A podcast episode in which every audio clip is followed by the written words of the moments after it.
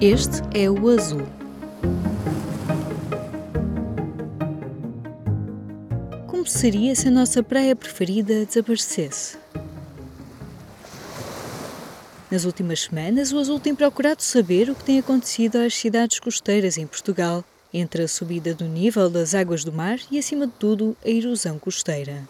Portugal tem, afinal de contas, uma das costas mais energéticas do mundo, onde o mar não dá trégua. As cidades costeiras são o tema do primeiro aniversário do Azul, o projeto do público sobre ambiente, crise climática e sustentabilidade. É também delas que vamos falar na conferência Cidade Azul, que acontece a 11 e 12 de maio no Pavilhão Rosa Mota, no Porto. A entrada é gratuita. Mas voltemos ao mar. Para ouvir mais sobre a nossa costa, fui conversar com adolescentes sobre a sua relação com as praias das suas vidas. A Torreira. Torreira. Praia da Rocha. Praia do Alvor. É, tenho duas, é o Matadouro e a Ribeira de Ilhas. Um, eu faço surf nas duas. Eu gosto muito das praias da Ericeira, da Ericeira, mas eu também gosto bastante de praias, por exemplo, como o Almograve ou assim.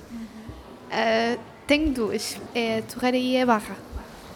Falei com estes adolescentes no Encontro Nacional de Jovens Jornalistas, organizado pelo projeto Público na Escola em parceria com o Ministério da Educação. Estive à procura de quem vivia perto do mar, perto da praia. Encontrei alunos de Albergaria Velha, em Aveiro, de Mafra, perto da Ericeira, e de Portimão.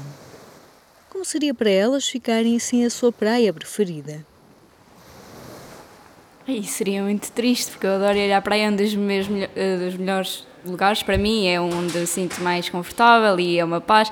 E acho que toda a gente tem esse carinho enorme pela praia, até porque tem feito mais uh, coisas, entre aspas, atrativas às pessoas, têm feito passadizos, têm melhorado esse sistema, até o sistema de segurança.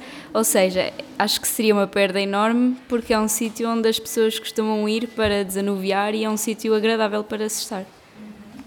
Acho que muita gente sentiria falta porque nós conseguimos ver que muita gente se reúne lá na praia e todos convivem lá na praia. Se não houvesse uma, muita gente que via, por exemplo, lá perto teria de ir mais longe, gastar mais gasolina só para conseguir chegar a uma praia. Para mim seria mau, porque sempre que me fazem pergunta gostas mais de praia ou piscina, eu respondo sempre praia.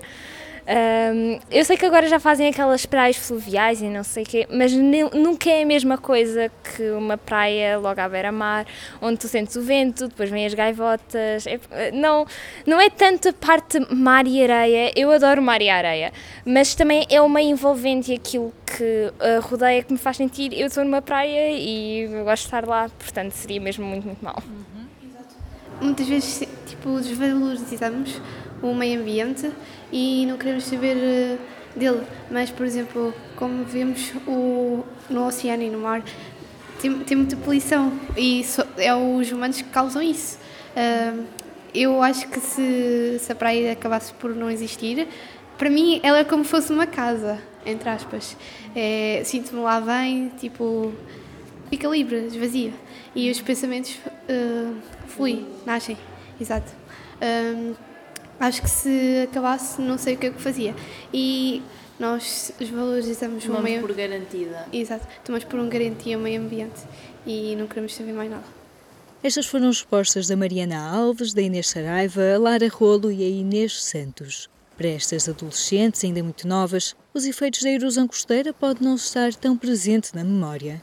Mas os jovens sabem bem a importância das praias para si, os seus pais, os seus avós. Ora, ouça o que dizem a Matilde Duarte e o Tomás Santos. Eu acho que seria bastante triste do ponto de vista não só de, de todas as pessoas que não vão poder ver e viver os momentos que eu vivi naquela praia, mas também de vermos o sítio onde nós vemos tanta coisa, onde nós passamos por tanto, porque pessoas, por exemplo, vivem em Portimão, desde crianças, desde adolescentes, viveram tantas coisas nessa praia e simplesmente desaparecer e tu, o que é que fazias se a tua praia preferida desaparecesse? Seria uma coisa horrível para todos nós, não só para mim, porque é a praia onde já se criaram eh, variados momentos, bons e maus, mas também seria uma perda de um grande local onde uma, famílias e amigos gostam de estar. Estas respostas do Tomás, da Albergaria Velha e da Matilde de Portimão dizem muito sobre porque é que nos preocupamos tanto com o que acontece às nossas praias. É claro que a questão ambiental é muito importante, queremos preservar o nosso território porque precisamos dele para sobreviver. Mas isto que estes adolescentes já conseguem perceber toca em algo que eu e os meus colegas do Azul ouvimos em cada uma das reportagens que fizemos para celebrar este primeiro ano do projeto. A relação das pessoas com os lugares onde vivem não é só por utilidade ou conveniência, é também emocional. Perder esses lugares é perder, de certa forma, uma parte daquilo que nos torna humanos. Rondouillard et Pavard, qui raconte sa vie. A realizadora Agnès Varda, conhecida como a avó da novela Vague, dizia que se abríssemos as pessoas, encontraríamos paisagens. E se a abrissem a ela, Agnès, iríamos encontrar praias. Cette fois-ci, pour parler de moi, j'ai pensé, si on ouvrait les gens, on trouverait des paysages, moi, si on m'ouvrait, on trouverait des plages. Não sei se a Laura Gonçalves, estudante de Mafra que gosta de fazer surf na Ericeira, alguma vez ouviu falar de Inês Vardá, que já morreu há alguns anos, mas tenho a certeza que têm isso em comum. As praias vivem dentro delas. Não podemos lutar contra o mar, mas para a Laura há uma causa que podemos abraçar para preservar as praias e o planeta. Pronto, uma coisa básica que acho que toda a gente já anda a ouvir muito também tem a ver com as alterações climáticas, dizemos assim, é o plástico. Houve uma altura uh, no início deste ano, se não me engano, mais pós fins de fevereiro, meia, inícios de março, em que nós encontramos a praia cheia de plástico, em um estado lastimável, epá, e é um bocado mau, porque nós estávamos a surfar e eu do nada encontro embalagens de iogurte, embalagens de óleo, cordas e acabamos. Ah, também acabei por ver um animal ferido nesse dia, o que é mais um problema do plástico na, uh, nos oceanos e conseguimos encher um saco de lixo, daqueles normais, cheio de plástico, com diversas coisas, embalagens de iogurte, cordas, tampas, o que vimos mais foi tampas azuis daquelas garrafas, de garrafas de água e muitas coisas desse género, os cigarros. Depois temos que isso também vai afetar, uh, que é um trabalho que por acaso nós também temos a fazer, uh, vai afetar, levando também à contribuição para os microplásticos que existem nos oceanos, que nós estamos a tentar, de um modo, reduzir isso e a conversar com pessoas, mas também existe muito e que vai acabar por acumular também muito no estômago dos animais e assim no, nos oceanos não contribui muito e não é algo muito positivo. Quando disse que estão a tentar fazer isso, é o que? É uma coisa na escola? Do... É um projeto da Assembleia Jovem Municipal de Mafra, em que nós estamos a planear e pronto. Sim. Acho que nós devíamos chamar aquelas duas para esta conversa também, não é? Estou a rir muito, não é? Não perde uma oportunidade de falar. quanto mais, quanto mais falarmos e quanto mais as pessoas derem a opinião, melhor. É, claro, isso é quase a coqueluche. O senhor, o senhor disse para falarmos disso. Depois esforçámos-nos muito, mais ou menos assim, nas nossas ideias e para ir até ao fim. Sim. Também a Mariana, da Albergaria Velha, nos diz que é preciso cuidar, mas, acima de tudo, olhar com atenção. Por exemplo, o ano nos escoteiros é um tema que nós costumamos abranger regularmente, uma vez que tentamos ajudar o ambiente e todos que estão à nossa volta. E nós até estivemos a falar há pouco tempo sobre a Praia de Espinho, que acho que é uma das praias que se, que se está a notar mais a diferença. Ainda há pouco tempo fui lá e estava, estávamos a comentar sobre isso.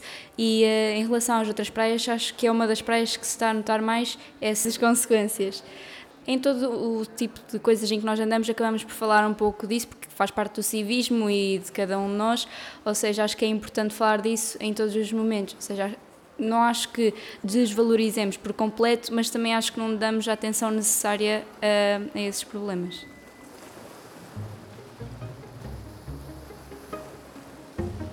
Esta quinta-feira começa a programação da Conferência Cidade Azul para celebrar o aniversário do nosso projeto. No dia 12 de maio, é a altura de escutar, refletir e debater sobre as cidades e os desafios da sustentabilidade ambiental.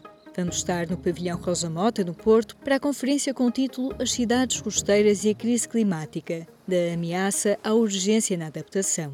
A entrada é gratuita, basta inscrever-se. Já sabe, se gostou de ouvir este episódio, siga o podcast na sua aplicação preferida para não perder o próximo. Se tiver sugestões de temas e entrevistas, envie para o e-mail aline.flor.público.pt.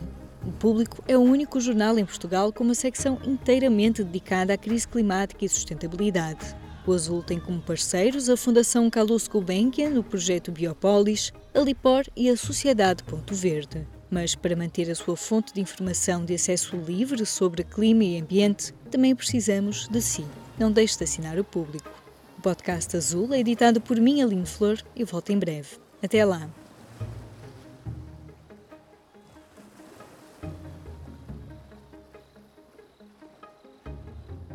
O público fica no ouvido.